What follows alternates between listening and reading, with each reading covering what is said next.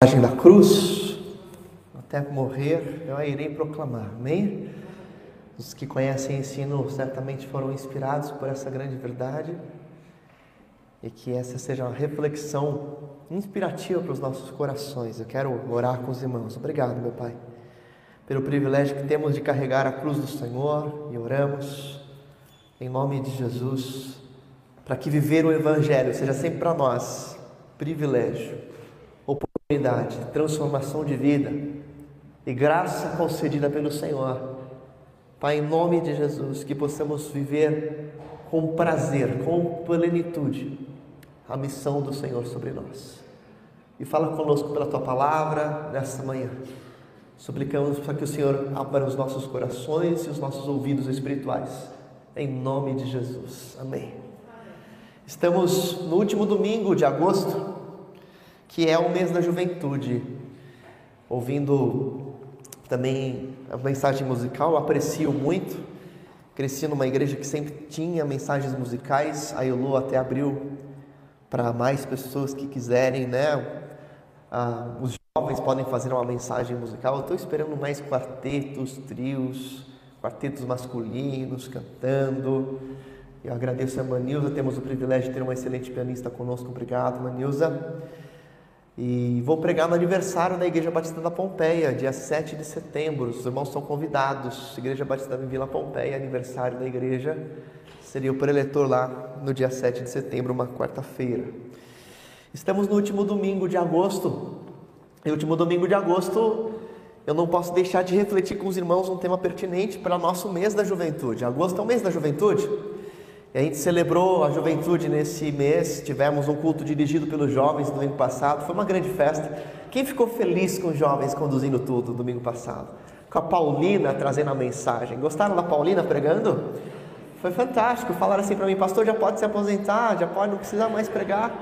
A Paulina prega, eu fico feliz porque a gente tem aqui muitos, muitas pessoas com dons, com capacitações para trazer a mensagem de Deus. A irmã Diná, gostei da Diná, já vamos preparar Diná preparar uma mensagem para as mulheres, né? Quem sabe aí, dia da mulher, alguma coisa, sem dia das mães também, vamos ouvir. A Diná trouxe uma boa mensagem.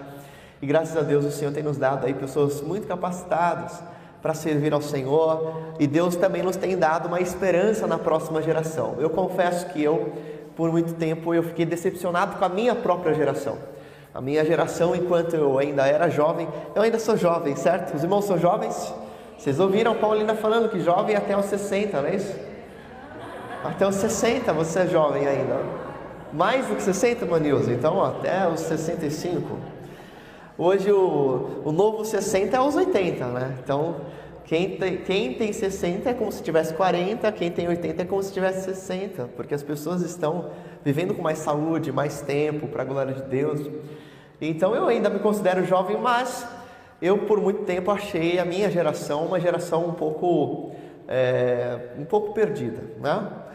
Perdida não no sentido que a gente perdeu a geração, mas perdida no sentido de não ter uma direção, de não ter um lugar para caminhar, não ter para onde ir e não saber o que fazer. E isso me deixava um pouco decepcionado com a minha geração.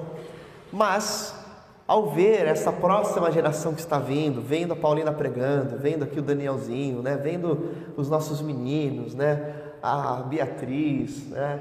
a Bibi que está lá na edição ao vivo, todos os jovens, o Ferdinando que é um pouco mais velho, mas está aqui com a gente, um, um bom acadêmico, né? todo mundo, os meninos lá em cima, né? o Yuri, o Mateuzinho, tudo isso me dá esperança, me dá esperança numa nova geração, a Railane, né? apesar de ser um pouco bagunceiro, mas me dá um pouco de esperança nas próximas gerações de que Deus vai usar essa próxima geração com um pouco mais de lucidez, com um pouco mais de sensatez. O que a gente não pode perder é o nosso foco e é o, o, o lugar onde nós pisamos, a nossa base. Grande parte das inconstâncias, das incoerências, das incertezas e do sentimento de frustração presente nas novas gerações está baseado na falta de pilares. Junto com a falta de pilares, nós temos a multiplicidade de opções. Nós temos um acesso muito grande às informações e nós temos muitas vertentes de opções. Há muitas possibilidades em todos os aspectos. Hoje, o jovem que inicia a sua vida adulta, ele tem mais possibilidades de carreira e de formas de vida, de estilo, até mesmo de convicções, ideologias ou de definição de sexualidade do que existia há 30 anos atrás, do que existia há 20 anos atrás, do que existia há 15 anos atrás. Essas múltiplas opções trazem um aprisionamento à ideia da liberdade, porque existe tanta liberdade que existe falta de convicção quanto a qual é a escolha certa a se fazer. Eu sou partidário da ideia e do conceito de que há muita liberdade nos aprisiona. Quanto mais opções nós temos, mais perdidos nós estamos, porque não sabemos escolher e porque sempre estamos em dúvida quanto a qual é a escolha certa. Há muitos jovens que hoje acreditam que sofrem de algum tipo de, de opção diferente, ou que eles têm, eles não conseguem se definir quanto à sua identidade de gênero, até mesmo, mas nem sempre não estão em conflitos sexuais, estão em conflitos quanto a qual é a sua identidade, a que grupo eu pertenço, qual é o grupo que eu vou chamar de meu? Qual é a bandeira que eu vou levantar? Qual é a filosofia que eu vou levantar? Qual é a convicção que eu vou ter? Porque todo jovem quer pertencimento. E num mundo que tem tantas pertenças e tantas opções e tantas verdades, a quem eu pertenço? Então ele prefere não se definir. Logo ele fala que quem se define, quem tem convicções é retrógrado, porque é alguém que está impondo as suas ideias e os seus valores a outros. Nisso cabe também mais uma reflexão importante que é como nós estamos considerando a nossa fé nos dias atuais. Consideramos hoje a nossa fé como uma questão de valor pessoal e não a aceitamos como um fato que é recebido pela fé. Se a minha fé é valor, então ela, ela é questionável, porque os valores nós podemos dizer que cada um escolhe o seu. Se a minha fé é uma certeza baseada em fatos do Evangelho, ela não é questionável, porque um fato não se questiona, embora o fato do Evangelho seja algo aceito e recebido pela fé. Qual é o fato do Evangelho? Que Jesus Cristo veio ao mundo, morreu pelos nossos pecados e ressuscitou ao terceiro dia. Amém? Isso é o fato do Evangelho, um fato histórico. Embora esse seja um fato, ele é recebido pela fé. Mas por ser fato é inquestionável, porque não é um valor pessoal em termos de que você escolheu. Não, você crê porque é verdadeiro. Se você trata a sua fé como um valor, óbvio que vai entrar no campo da pluralidade, do questionamento, das opções. Para que a gente não fique tão vago e tão filosófico nessa mensagem e nessa reflexão, vale a pena entendermos que a falta de pilares convictos, de certezas, é o que tem feito a gente se perder, tanto como sociedade atual, como próxima geração, como futuras gerações. Por isso que há muito futuro e há muita esperança nas novas gerações, desde que eles busquem a visão e a sabedoria imutável e atemporal das Escrituras. E é isso que nos falta agora. A abertura, a flexibilidade, a jovialidade, a força, a esperança, a inspiração e os sonhos da juventude aliados à sabedoria e à visão das Escrituras. Os pilares que não podem ser desfeitos. Existe uma profecia em Joel capítulo 2 acerca da plenitude do Espírito Santo, que é reafirmada pelo apóstolo Pedro no dia de Pentecostes, lá em Atos capítulo 2, verso 17. E nessa profecia, quando acontece a vinda do Espírito Santo no início da igreja, Pedro se levanta e começa a citar Joel 2. Ele diz: O que está acontecendo aqui é o que foi profetizado por Joel, de que nos últimos dias, diz o Senhor, derramarei do meu espírito sobre toda a carne. E os vossos filhos, as vossas filhas profetizarão, os vossos servos profetizarão. E aí ele diz algo interessante no verso 17: ele diz assim: e os jovens terão visões e os velhos terão sonhos. E isso é muito bonito e há uma beleza poética, figurada e não apenas literal, embora possamos crer que o Espírito Santo nos conceda sonhos e visão. Eu mesmo já tive visões dadas pelo Espírito Santo e sonhos, e eu não vou negar que vocês possam ter tido sonhos dados por Deus, embora nem todo sonho venha de Deus, mas Deus pode nos falar por sonhos, falou assim com José, não é? Embora exista a possibilidade de sonhos e visão, eu vejo que algo mais abrangente nessa realidade teológica de que a plenitude do Espírito Santo faz com que jovens tenham visões e velhos tenham sonhos. Sabe por quê? Porque Romanos capítulo 8, verso 26 nos ensina que o Espírito Santo nos auxilia em nossas fraquezas. Bom, qual é a fraqueza do jovem? É a incapacidade de ver pela falta de experiência. Qual é a fraqueza do mais experiente? É a incapacidade de sonhar, porque já viveu muito. Logo, ele se baseia naquilo que já viveu e não nas expectativas que tem a viver, porque ele tem mais, menos tempo a viver do que vivido. E o jovem tem mais tempo a viver do que já vivido. É natural daquele que ainda tem muito a viver que ele seja baseado nas expectativas, nos sonhos. Mas o Espírito Santo traz sonhos aos experientes e traz experiência aos jovens. Amém? Aleluia, diga glória a Deus. Celebrar a beleza da juventude é celebrar a capacitação que o Espírito Santo nos traz de continuarmos sonhando de continuarmos temos expectativas esperançosas e ao mesmo tempo de não entrarmos no erro da falta de sabedoria pela falta de pilares que são as escrituras.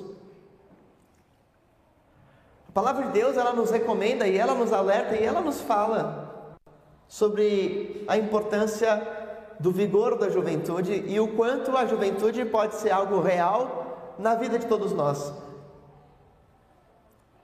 Quem gostaria de ser jovem para sempre?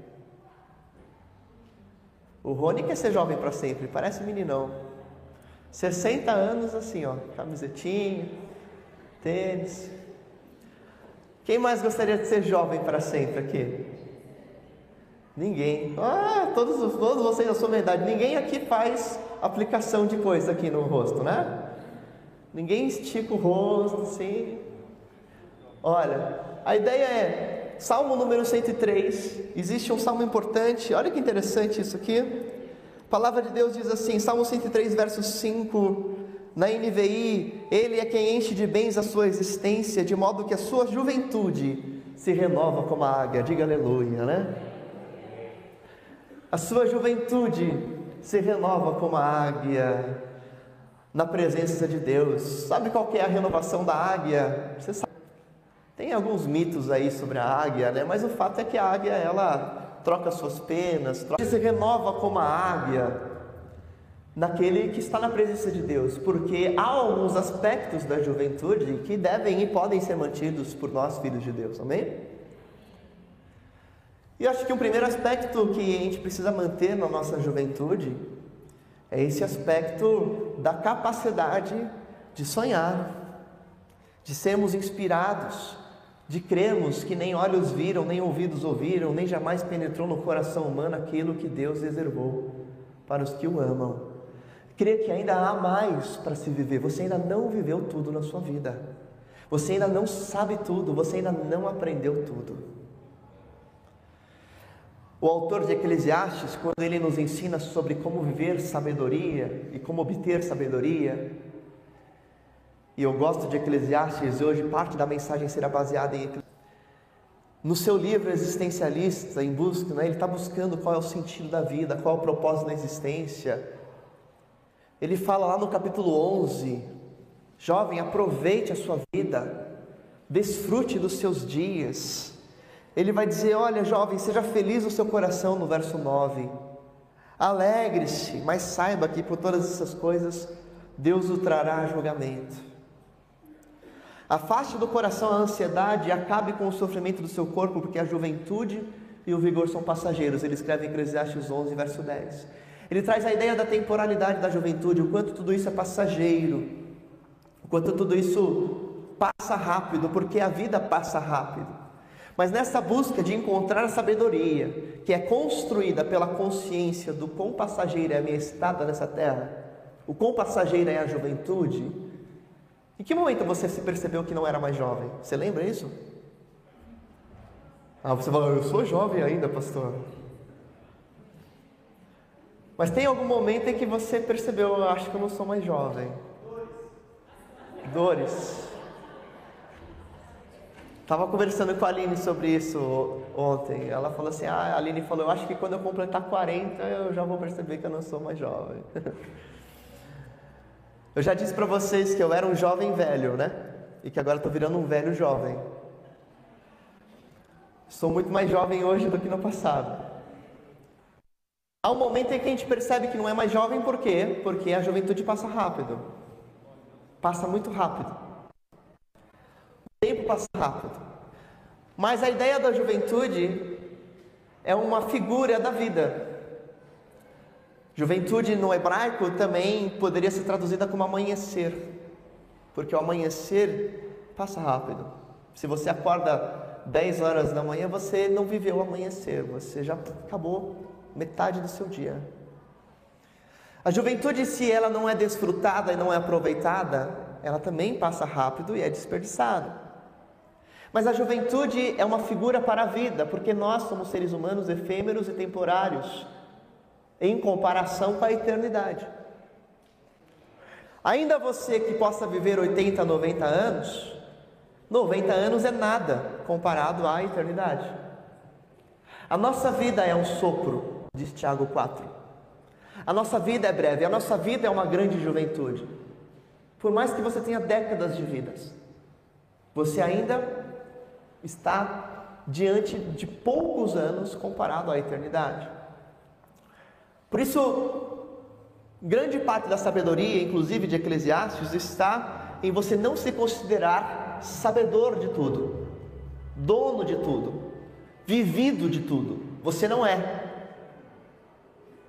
Eu lembro que eu fui muito jovem para o ministério, com, né, eu fiz meus primeiros batismos com 19 anos, fui ordenado com 21, e o meu pastor, né, na época, pastor Neilson, onde eu vou pregar dia 7, que esteve aqui, ele falava assim para mim: Alex, a sua autoridade não está na sua idade, a sua autoridade estará nas Escrituras, na palavra. Enquanto você pregar a palavra, você terá autoridade espiritual. Embora eu fosse muito jovem, embora eu fosse muito inexperiente de vida. Então eu já sabia que um caminho para ter assertividade na vida é conhecer a palavra e saber que a sabedoria não estava em mim, não estava na minha vida, não estava nas minhas experiências, estava nas escrituras eternas. Quando o autor de Eclesiastes nos escreve acerca da sabedoria relacionada ao quão breves são os nossos dias, ele também traz uma percepção de que a sabedoria está nessa capacidade da juventude de saber que não sabe. Veja Eclesiastes capítulo 4, o que ele escreve acerca de uma analogia com o idoso e o jovem. Eclesiastes 4,13: Melhor é um jovem pobre e sábio do que um rei idoso e tolo que já não aceita a repreensão. Melhor é um jovem pobre, mas sábio, do que um rei idoso e tolo. E por que, que ele é tolo? Porque não aceita a repreensão. Qual é a sabedoria de Eclesiastes aqui para nós? Que em comparação a muita idade, a juventude pode ganhar vantagem se permanecer corrigível. Se coração a capacidade de ser ensinável. Se quando você ouvir o pastor pregar, você não parar e falar assim: Isso aqui eu já ouvi, isso aqui eu já sei, vou fazer qualquer outra coisa, vou jogar Candy Crush no celular, isso eu já sei. Enquanto você não tiver essa postura incorrigível, essa postura que não se permite ser mais tratado e aprender, você vai se manter na boa característica da juventude. Amém? Pois bem, ao refletirmos sobre a efemeridade, a quão efêmera é a juventude, a gente também traz e tem uma segunda recomendação, que é percebermos que quanto mais breve a minha vida é, mais eu preciso investir os meus dias em valores que realmente importam. A grande sabedoria das Escrituras e da palavra está. Então, como é que você pode ser um jovem sábio sabendo que a juventude não dura para sempre? Como é que você vai ser um indivíduo sábio sabendo que os seus dias nessa terra não durarão para sempre? Quando você começa a perceber que você não é eterno nessa terra, que você é mortal, e a mortalidade, sabe o que todo mundo concorda no mundo de pluralidades, em que todos têm uma verdade? O que ninguém discorda é acerca da realidade da morte. Não é isso? A morte é a verdade universal. Seja você alguém que crê pós-morte ou que você não crê, seja você agnóstico, seja você de qualquer outra vertente religiosa ou ateu, todos concordam com a realidade da morte. Embora nós cristãos cremos que a morte não seja o fim, porque há uma eternidade. Mas a morte física é uma realidade, realidade universal no mundo de múltiplas verdades. Considerando a realidade universal da morte, que é o que o autor de Eclesiastes está dizendo, você não vai viver para sempre isso então nos faz realinhar valores, porque quando você sabe que é limitado nessa terra, as coisas mais importantes ganham prioridade. Quando você não vive com esse senso de quão temporário é a sua existência, nós temos a tendência de que as coisas irrelevantes sejam importantes e as coisas importantes não sejam dadas atenção. Veja só, mais uma vez, Quanto ao livro de Eclesiastes, nessa busca do autor em encontrar sentido da vida, ele vai descrever ao longo que do hebraico rebel, que significa bolha, vapor ou vazio, quer dizer falta de sentido. Traz a ideia também daquilo que é passageiro, porque é um vapor. O vapor você vê por um pouquinho e já se dissipa. A ideia do autor de Eclesiastes é nos levar a esta consideração acerca do quão passageira é a vida e, de, e do quão não importantes são as coisas que tendemos a, a dar importância. Ele vai desconstruir tudo aquilo que eu julgo ser importante, perceber o que realmente importa. E aqui você tem sabedoria e sentido de vida. Sabe o que, que o autor de Eclesiastes chama de vaidade, de vaidades, de bolha ou de sem sentido? Olha só. Eclesiastes capítulo 1, verso 14, ele diz que as obras que se fazem na vida são vaidade, sem sentido.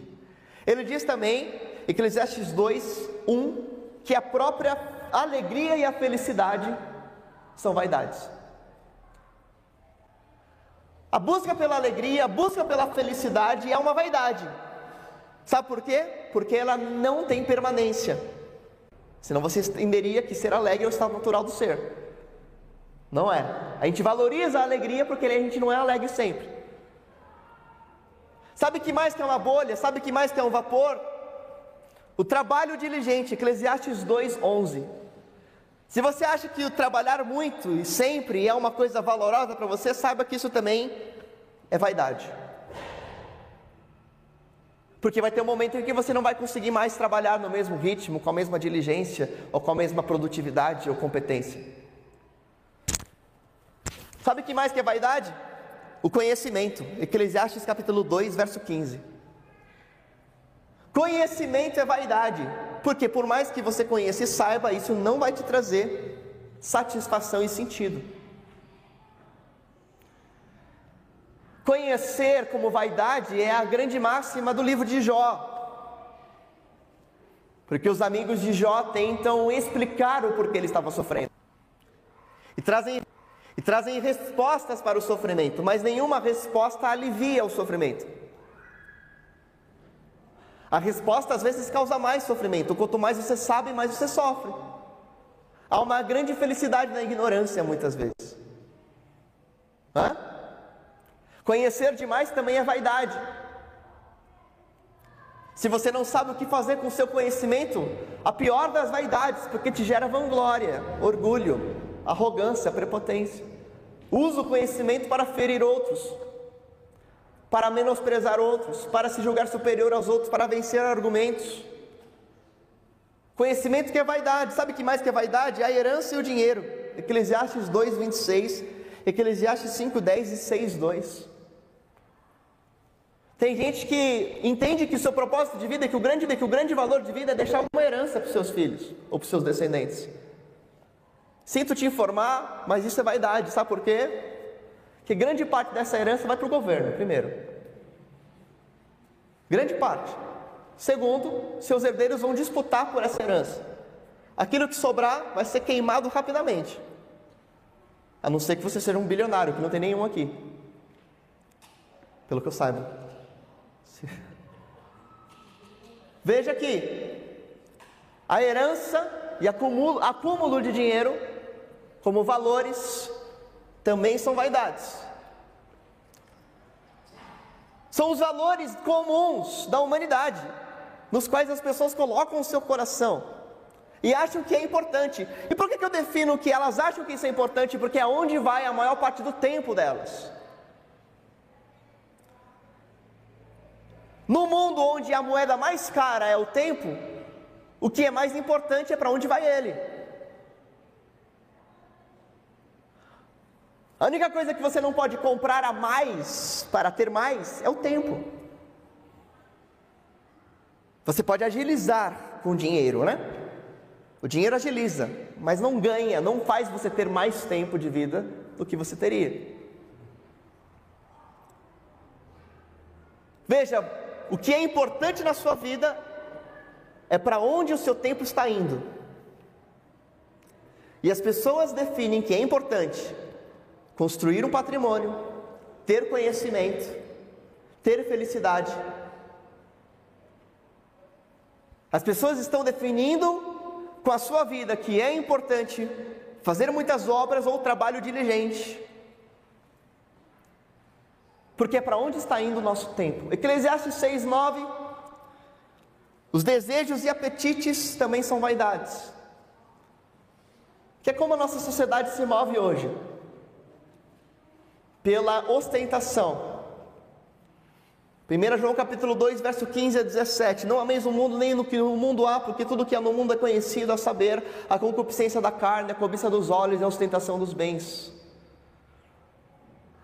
desejo de ter o que se vê, desejo de satisfazer as suas vontades, desejo de mostrar o que se tem, o orgulho das realizações e bens, como a nossa. Eclesiastes 11, 10, a própria juventude.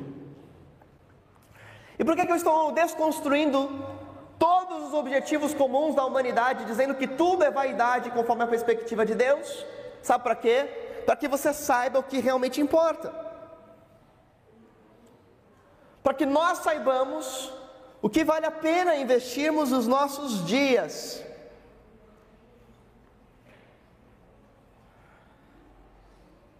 E sabe o que, que te faz ter uma ideia de que valeu a pena? Tem um personagem na Bíblia que conseguiu chegar ao final dos seus dias com essa ideia de que valeu a pena. E para mim, a pessoa que deixou isso mais claro foi o apóstolo Paulo. Quando a gente vê aí como últimas palavras dele antes de morrer, lá em 2 Timóteo, capítulo 4, versos 6 e 7, vocês conhecem esse texto? Já estou sendo derramado como uma oferta de bebida, está próximo o tempo da minha partida, combati o bom combate, que mais? Terminei a corrida e guardei a fé. Por que que Paulo, que morreu antes dos 60 anos, né? Paulo não morreu tão idoso assim, porque Paulo tinha essa convicção de que terminou a corrida, de que completou a carreira, de que guardou a fé. Sabe por quê? Porque ele não desperdiçava o seu tempo, estava cada segundo da sua existência para deixar um legado na vida das pessoas. O que é um legado? Aquilo que perdura após a sua morte. Ele sabia que ao morresse, as suas obras não seriam destruídas, porque ele não investiu o seu tempo num patrimônio físico, ele investiu seus dias em abençoar vidas, em fazer discípulos, em ensinar a palavra, tanto que nós ecoamos o legado de Paulo dois mil anos depois. Porque se Paulo tivesse sido um bilionário do primeiro século, ninguém se lembraria da existência dele. Se Paulo fosse a pessoa que mais tivesse trabalhado no primeiro século, a gente nem saberia da existência dele. Mas porque Paulo resolveu investir as suas vidas em fazer discípulos, em abençoar pessoas, em marcar gerações, em capacitar apóstolos, em enviar missionários, as suas obras estão ecoando. Porque o que vale a pena você viver nessa vida? Investir o seu tempo. E Jesus vai falar lá em Mateus capítulo 6, versos 19 a 21: Não acumulem para vocês tesouros na terra, onde a traça e a ferrugem destroem, onde os ladrões arrombam e furtam. Mas acumulem para vocês tesouros nos céus, onde a traça e a ferrugem não destroem onde os ladrões não arrombam nem furtam, pois onde estiver o seu tesouro? Bom, Jesus fala aqui duas realidades para nós. Primeiro, a possibilidade de você acumular tesouros nessa terra e a possibilidade de você acumular tesouros nos céus. A grande diferença entre um e outro é que um é perecível, o outro é imperecível. Tesouros dessa terra se perdem, têm um tempo de validade. Tesouros dos céus não se perdem, porque são eternos são atemporais, se mantêm conforme o tempo. E Jesus, ele não traz uma recomendação, ele traz uma exortação: faça isso. Não acumule tesouros nessa terra. Não viva desperdiçando seus dias em vapores, em bolhas, em coisas sem sentido. Acumule tesouros nos céus. Aí você pode fazer uma interpretação simplista e falar assim: Eu estou liberto disso porque tesouro na terra já não tenho mesmo. Não tenho um gato para puxar pelo rabo. Tenho nada na minha vida. Estou liberto dos tesouros dessa terra. Será? Porque se, se essa fosse a, a única aplicação possível, então Jesus está livrando todos os pobres. Jesus tá, já está livrando dessa exortação aqui, ó, 80% da população mundial. E a grande maioria da população brasileira. Está falando, está todo mundo aqui com tesouro no céu. Não é isso que Jesus está falando. Porque aquilo que é perecível não é apenas o dinheiro, mas são perecíveis qualquer outros objetivos que apenas têm a sua validade enquanto você existe nessa terra. Tudo aquilo que deixa de existir quando você morre, deixa de ter sentido quando você morre, é um tesouro dessa terra. É perecível. Como assim, pastor? A grande ideia é que não é relevante o quanto de dinheiro você tem, mas é relevante o quanto as coisas te dominam, o quanto você é dominado por aquilo que julga ter, o quanto aquilo exerce uma força diligente e que move a sua vida e as suas decisões. Qualquer amor ilegítimo a tudo que comece e termine nessa terra é um tesouro terrestre, em última instância, o próprio casamento é um tesouro terrestre. Porque no céu não se casa e nem se dá em casamento. Não significa que você não deva valorizá-lo, dentre as coisas humanas e terrestres, é a coisa mais importante. O casamento é a coisa mais importante dentre as coisas terrestres, mas é um tesouro terrestre. O que mais são os tesouros terrestres? Tudo mais, não apenas o dinheiro, mas o próprio conhecimento,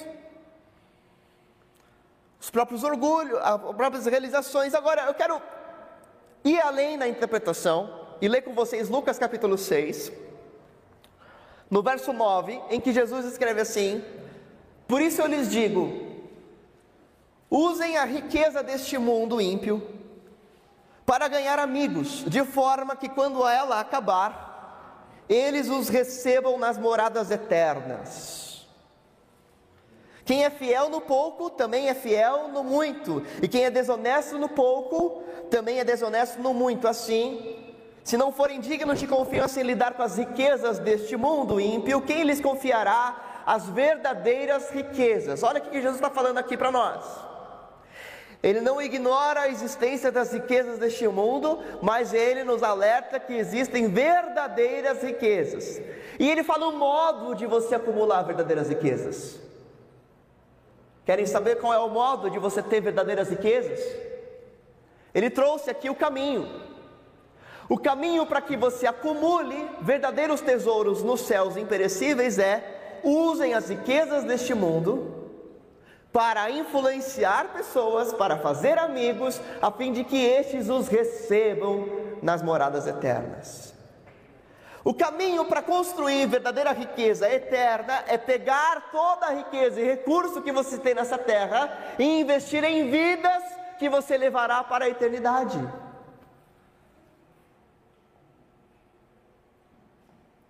A verdadeira riqueza na, eterna é aquilo que você tem condições de levar para a eternidade.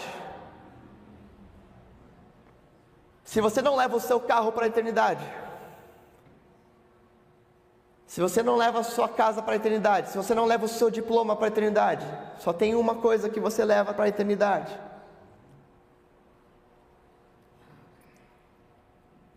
Jesus diz lá em João capítulo 15, no verso 6, verso 16, João 15, 16: Vocês me escolheram, vocês não me escolheram, mas eu escolhi, eu os escolhi, para que vocês vão e deem fruto, fruto este que permaneça.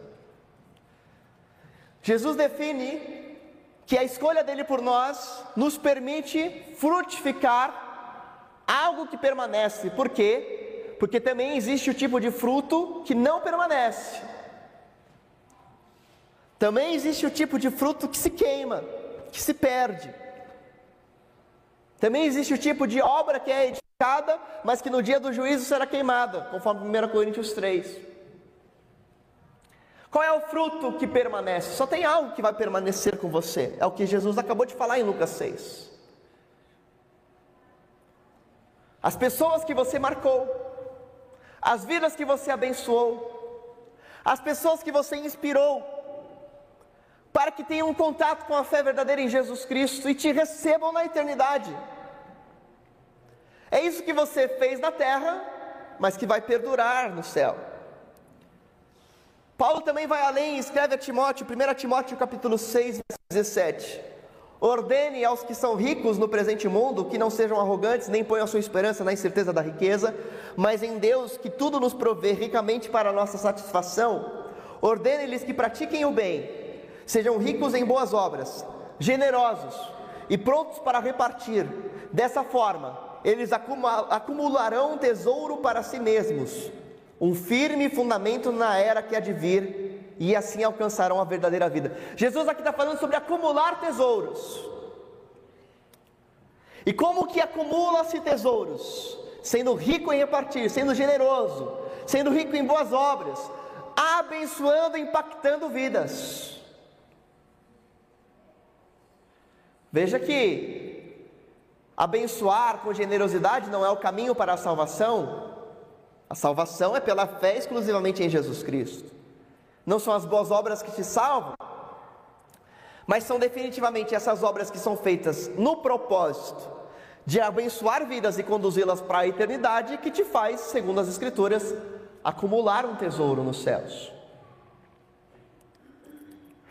Sabe que existe uma historinha de Satanás e seus três diabos, os seus três aprendizes, e ele perguntou para os seus aprendizes o que, que eles iam fazer para prejudicar a igreja, prejudicar as pessoas, e um dos diabinhos falou assim: Eu vou dizer para as pessoas que não existe Deus, vou alimentar a ideia de que Deus não existe. Aí o diabo chefe falou assim: Olha, é uma boa ideia, hein? É original essa ideia aí, achei boa. Aí chegou o segundo diabinho, o diabo chefe falou assim: E você, o que você vai fazer? Ele falou assim: eu vou falar que não existe inferno. Ó, oh, isso aí foi além, hein? Vou falar que não existe condenação eterna. Aí o diabão falou: Isso daí é uma ideia boa, porque daí você pega tanto ateu como crente, como aquele que acha que crê. Se você fala que não existe inferno, não existe condenação, tá ótimo, vivo na graça, não preciso me preocupar com nada. Hã? Mas aí o terceiro diabinho foi mais ligeiro mais esperto. Bom, um vai falar que não tem Deus, outro vai falar que não existe inferno, o que, que me falta? Bom, vou falar a coisa mais perigosa de todas. Eu vou falar para que eles não se preocupem com o tempo. Não se preocupa. Não pensa sobre o tempo. Não pensa sobre quão curto você é. Não pensa sobre quanto a sua vida é passageira. Não pensa que você está desperdiçando seus dias. Não, ó, viva para cá. Aproveite o agora. Viva o momento. Seja abençoado aqui. E essa é a grande contaminação satânica que nos faz esquecer dos verdadeiros tesouros. Foi feita uma pesquisa há pouco tempo com pessoas muito idosas. Só fizeram perguntas para pessoas acima de 95 anos de idade. E eles fizeram a seguinte pergunta para esses idosos: Se você pudesse viver tudo de novo, o que, que você faria de diferente? Olha só. Perguntaram para alguns idosos acima de 95 anos de idade: Se você pudesse viver tudo de novo, o que, que você faria de diferente? E as respostas mais repetidas foram as seguintes: Eu arranjaria mais tempo para refletir. Outra resposta que mais apareceu foi: Eu correria mais riscos. E a outra resposta foi: Eu faria mais coisas que perdurassem depois de minha morte. Quando você percebe que não tem mais tempo para viver, é que você percebe o que realmente é importante. Quando você começa a chegar no momento em que você lida com a verdadeira realidade da morte, que você não vai viver mais, é que você começa a notar o que realmente é importante. E às vezes isso só vai acontecer quando não tem mais tempo. As pessoas percebem que não investiram o seu tempo naquilo que perduraria. As pessoas percebem que não refletiram sobre o quanto quão breve eram os seus dias. As pessoas percebem que quiseram viver na comodidade ao invés de correr riscos pelo reino de Deus. Uma coisa muito viva para mim foi isso. Lógico que eu cresci numa família que teve oportunidades e privilégios, né? Eu não precisei trabalhar para pagar a minha faculdade, por exemplo. Mas eu me lembro muito bem que aos 16 para 17 anos, uma das coisas que me motivou profundamente foi a ideia de não desperdiçar os meus dias, de viver intensamente pela eternidade, impactando vidas, levando pessoas a conhecerem a Deus, fazendo discípulos, e por isso que aos 17 eu fui para o seminário teológico, porque essa verdade universal sempre esteve pesando no meu coração. Eu preciso aproveitar ao máximo cada oportunidade para pregar o Evangelho. Por isso que eu vivi tanto na minha juventude inicial. Agora que eu estou ficando velho, eu falo, quero aproveitar as outras coisas da vida. Mas veja que, quando a gente começa a chegar no final dos dias, é que as coisas mais importantes começam a aparecer. Tem um filme chamado Antes de Partir, The Bucket List. Ele fala a história de dois idosos que estão com câncer terminal e eles resolvem é, fazer uma lista de coisas que eles querem fazer antes de morrer. Eles sabem que tem poucos dias para viver, eles falam assim: o que, que a gente precisa fazer antes de morrer? Agora eu quero perguntar para vocês: se você tivesse apenas 30 dias para viver, qual seria a sua lista de coisas? Quais são as 10 coisas que você quer fazer antes de morrer, se você tiver apenas 30 dias para viver? Onde você vai investir seu tempo? Com quem você vai passar? Onde você vai estar? E talvez você comece a perceber que o que você está vivendo hoje não condiz com aquilo que você acha que realmente é importante. Você vai perceber que o que realmente importa não é as coisas que você vai realizar, mas é com quem você passará. Todo mundo que chega ao final dos dias tem esse grande arrependimento se não aproveitou a vida investindo nas pessoas importantes. As pessoas sempre têm a ideia de que não passaram tempo suficiente com as pessoas que eles amavam. Com os filhos, com a esposa, com o marido, com alguém que era importante na vida dele. Nós vamos perceber que é possível que você esteja vivendo de forma incoerente com as suas verdadeiras prioridades diante de Deus.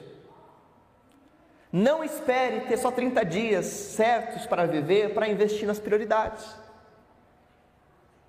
Comece a realinhar os seus valores a partir de agora. Comece a reorganizar as suas prioridades a partir de agora.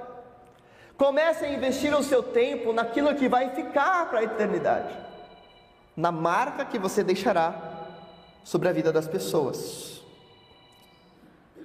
Por isso, para nós orarmos aqui, queridos irmãos, minha recomendação final aos queridos. É diante dessa desconstrução de todos os objetivos de vida como fatores que nos trazem propósito ou realização, é entendermos que nunca um objetivo que você traça nessa vida vai te trazer satisfação. Um objetivo que você traz, que você traça para você, jamais vai te trazer plenitude. É isso que Salomão está nos dizendo. Bom, se nenhum objetivo vai te trazer plenitude, qual que é a conclusão de Salomão? Veja comigo a conclusão dele. Eclesiastes capítulo 12, verso 13 e 14. Agora que você já se ouviu de tudo, aqui está a conclusão. Ele diz: Tema a Deus, guarde os seus mandamentos pois isso é o essencial para o homem. Pois Deus trará a julgamento tudo o que foi feito, inclusive o que está escondido, seja bom ou seja mal. Para os que têm preguiça de ler o texto inteiro, estou lendo aqui a conclusão. Eclesiastes 12. De tudo o que foi dito, de tudo o que foi trabalhado, de tudo o que foi refletido, de tudo o que se conclui é: Tema a Deus e saiba que você prestará contas a Deus, porque Deus conhece o que está oculto, o que está explícito. Sabe o que é isso? Não é viver com medo. Não, não, é viver sob a percepção do eterno. É viver a sua vida sob a constante ideia de que você está diante de Deus, com dias que lhe foram dados para serem desfrutados como graça para a glória dele. É viver todos os dias sabendo que cada dia é um presente dado por Deus e você responderá pelo que está fazendo com esse presente. É viver sobre a consciência de que existe eternidade, de que o eterno, preço de eternidade, e nesse senso de prestação de contas, e nessa ideia de que eu devo fazer tudo visando a glória de Deus. Isso é o essencial para o homem. E pode parecer muito simplista, mas na prática realinha todas as suas prioridades e seu tempo. Quanto tempo você está investindo em se relacionar com Deus? Ah, 10 minutos antes de dormir. A Paulina fez a bela ilustração aqui domingo passado.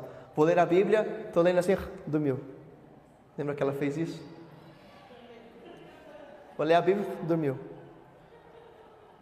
Quanto tempo você está investindo com Deus? Quanto tempo você está investindo com as pessoas que Deus te deu para cuidar e para amar?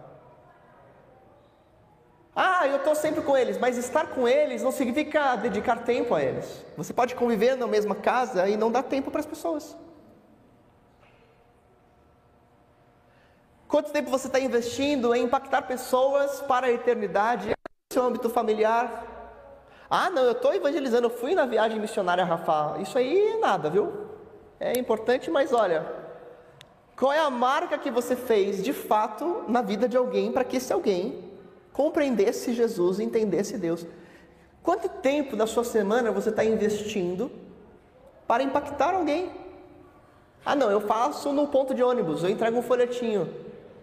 Sério? É sério que é isso mesmo? É sério que de toda a sua vida você vai justificar um tempo investido num folheto. É isso? É isso que você vai falar para Deus? Ah, não, eu compartilhei aqui uma um versículo no WhatsApp. Uau! Quanto tempo levou para você fazer isso mesmo? Um segundo e meio? Você leu o versículo, pelo menos? É sério que de tudo que você podia fazer na sua vida, o que você fez para impactar vidas foi meio sábado e um versículo compartilhado? O que a gente precisa entender é que você nunca vai construir um legado se não investir tempo. Amém? Você precisa ter pessoas as quais você vai investir o seu tempo nelas. Ah, mas eu podia estar fazendo qualquer outra coisa. Podia, qualquer outra coisa que não é importante. Porque o que é importante é a marca eterna que você vai deixar nessas pessoas. Estamos juntos? Ah, eu vou, eu vou dedicar uma hora da minha semana para estar com fulano. Eu podia estar assistindo a Netflix. Ah, nossa, vai marcar muito a eternidade a sua série. Eu podia estar trabalhando, legal. Tem que trabalhar, mas olha, o trabalho é, é vaidade, viu? Lembra disso. Vai ficar. Ah, pastor, você quer que eu abandone meu trabalho? Não, não, não, não, não, não. Eu quero que você use o seu trabalho como meio para marcar a vida. Amém? Não é para você abandonar o seu trabalho, não, querido.